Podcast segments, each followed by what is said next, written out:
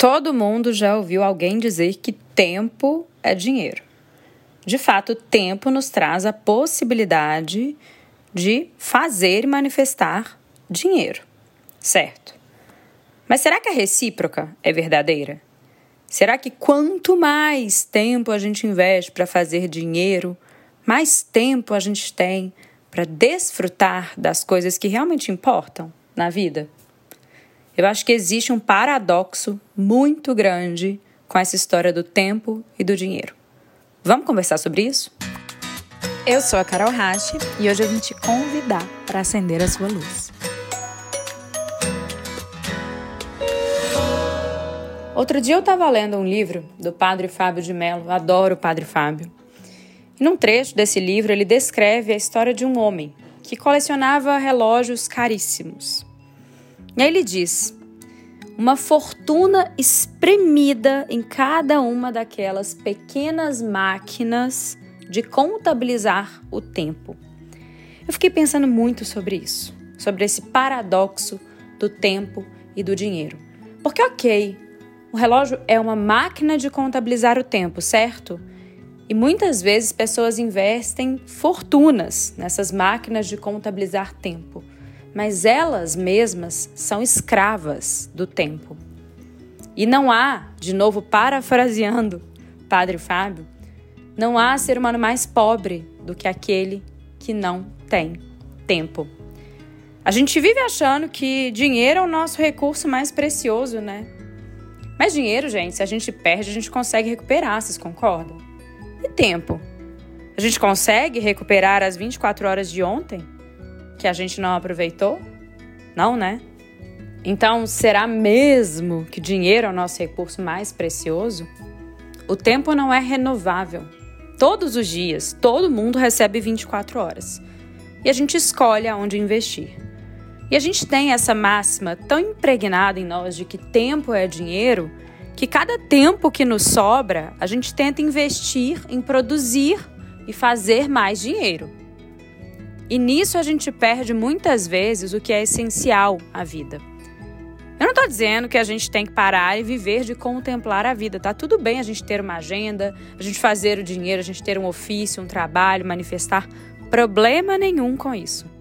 O problema é que a gente se convence de que é normal viver sendo escravo do tempo. É normal viver com pressa, é normal não ter tempo para si é normal não ter hábitos que favoreçam a conexão com a própria essência porque não dá tempo, não cabe na agenda. É normal também não ter tempo para os filhos, para a família, para a saúde.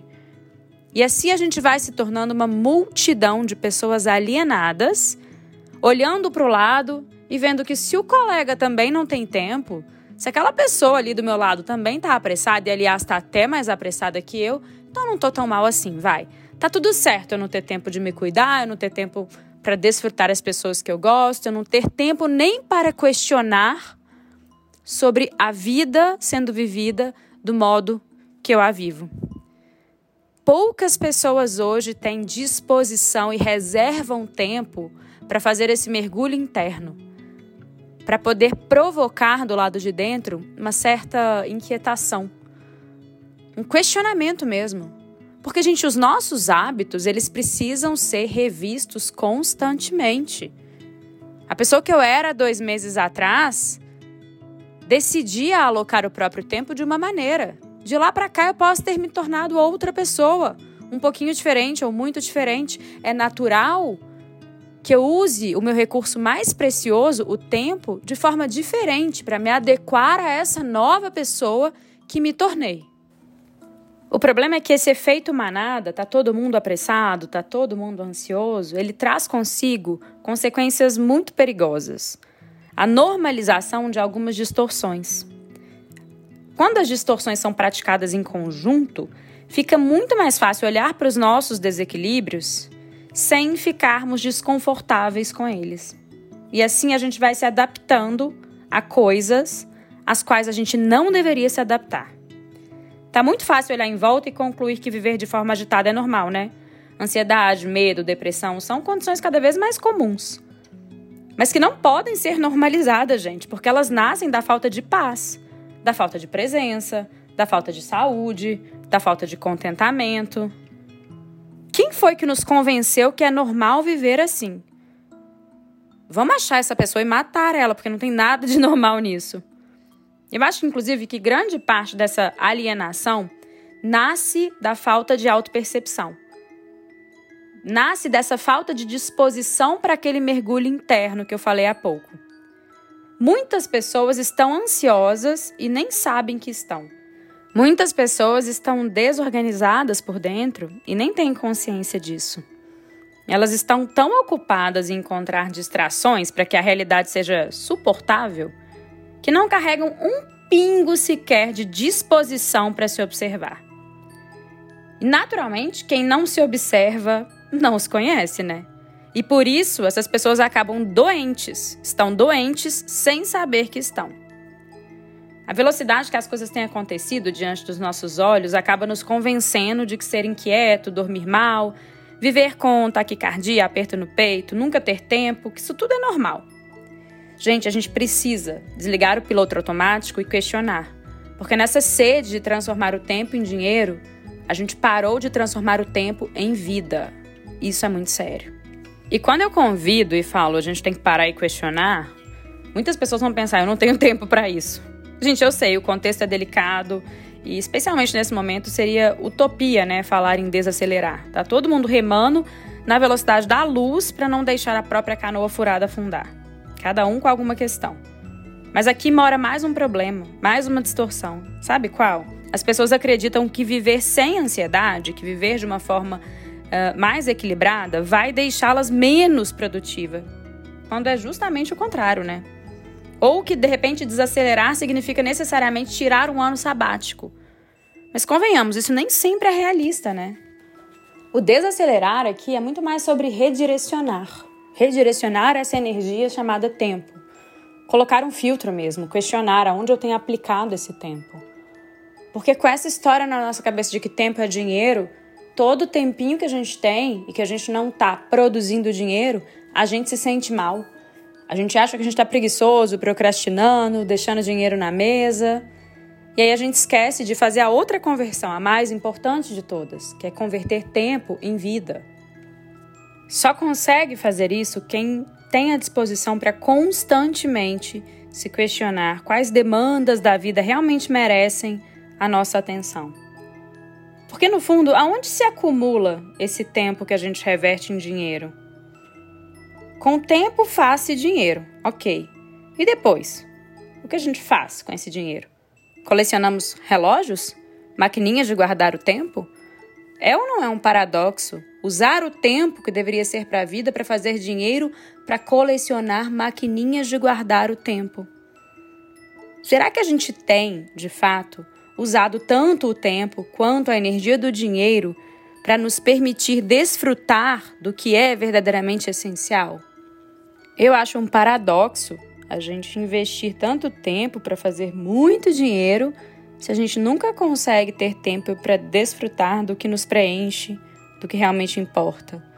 É um paradoxo a gente precisar se convencer e se conformar com uma vida ansiosa, agitada e infeliz, porque a gente escolheu usar o nosso tempo para nos transformarmos em robôs de produzir para vivermos em função de acalentar as nossas carências, que tanto querem fazer grandes feitos para que sejam reconhecidas. E assim a gente emprega o nosso tempo em hábitos que servem muito bem ao nosso ego, carente à necessidade que ele tem de ser reconhecido, mas que entregam muito pouco para a nossa alma. O problema é que a gente se acomodou mesmo nessa ideia. A gente cria uma ilusão que nunca se concretiza. Eu vou trabalhar para fazer muito dinheiro. Quando eu tiver muito dinheiro, eu vou ter tempo. Será? Será que esse dia chega onde a gente fala tá suficiente, agora eu vou viver? Ou será que pelo menos chega um dia em que a gente consegue equilibrar os ofícios com a vida? A vida no sentido da essência, no sentido de hábitos que, que patrocinem a nossa conexão com quem a gente é, com as pessoas que a gente ama, com a natureza, com a espiritualidade, com qualquer coisa que nos preencha. As pessoas não têm mais tempo para isso. Cabe tudo na agenda. Todos os compromissos profissionais cabem, Reunião para aquele projeto incrível cabe, mais um call cabe, sempre cabe. Mas tempo para os filhos, tempo para si, tempo para esticar o tapete, fazer uma yoga, tempo para tomar um banho mais demorado, escutando uma música, tempo para gargalhar, tomando uma taça de vinho com o marido, com as amigas. Esse tempo está ficando perdido. Porque esse tempo está sendo considerado pouco importante. No mundo em que a gente está sedento para ser aplaudido, sedento para ser o próximo case de sucesso, e aí a gente vai vivendo, atendendo a esse desejo infantil do nosso ego, e quando a gente vê, passou. E o tempo, como eu já falei, não é um recurso renovável. Não dá para voltar atrás, não tem dinheiro no mundo que consiga comprar tempo. Dinheiro é uma energia maravilhosa, mas quando o dinheiro trabalha para a gente, não quando a gente vive e trabalha para ele. Dinheiro é um ótimo servo, mas é um péssimo patrão. E muitas vezes, na ilusão da liberdade financeira, as pessoas se tornam escravas do dinheiro. E aí, elas usam todo o tempo que têm para direcionar para a energia do dinheiro. Não há nada errado com essa energia, mas a gente precisa entender como usá-la para não sermos prisioneiros dela. Dinheiro, ele é maravilhoso, inclusive porque ele pode nos patrocinar a possibilidade de termos momentos de desfrute maravilhosos. Ele pode nos ajudar a patrocinar hábitos que favoreçam a nossa busca. Ele pode ser muito bem empregado, não há nada de errado com ele. O problema é trocar todo o tempo que temos por ele, porque o tempo não volta, né? No fundo, eu acho que o que a gente precisa mesmo, em primeiro lugar, é de fazer um autodiagnóstico honesto, sabe? É preciso primeiro constatar que a gente está tão acomodado no piloto automático que isso faz de nós uma multidão de ansiosos e infelizes conformados. Estamos conformados com a nossa condição doente. Normalizamos o que não é normal para maquiar a nossa indisposição à autoobservação honesta. Precisamos, primeiro, incentivar uma inquietação interna que nos tire dessa inércia desse automatismo. E aí só depois a gente conseguirá construir uma relação melhor com esse nosso recurso mais precioso. Porque, gente, diferente do dinheiro, ele não é renovável. Ele vai passar e se você não aprender a converter tempo em vida, você vai se arrepender.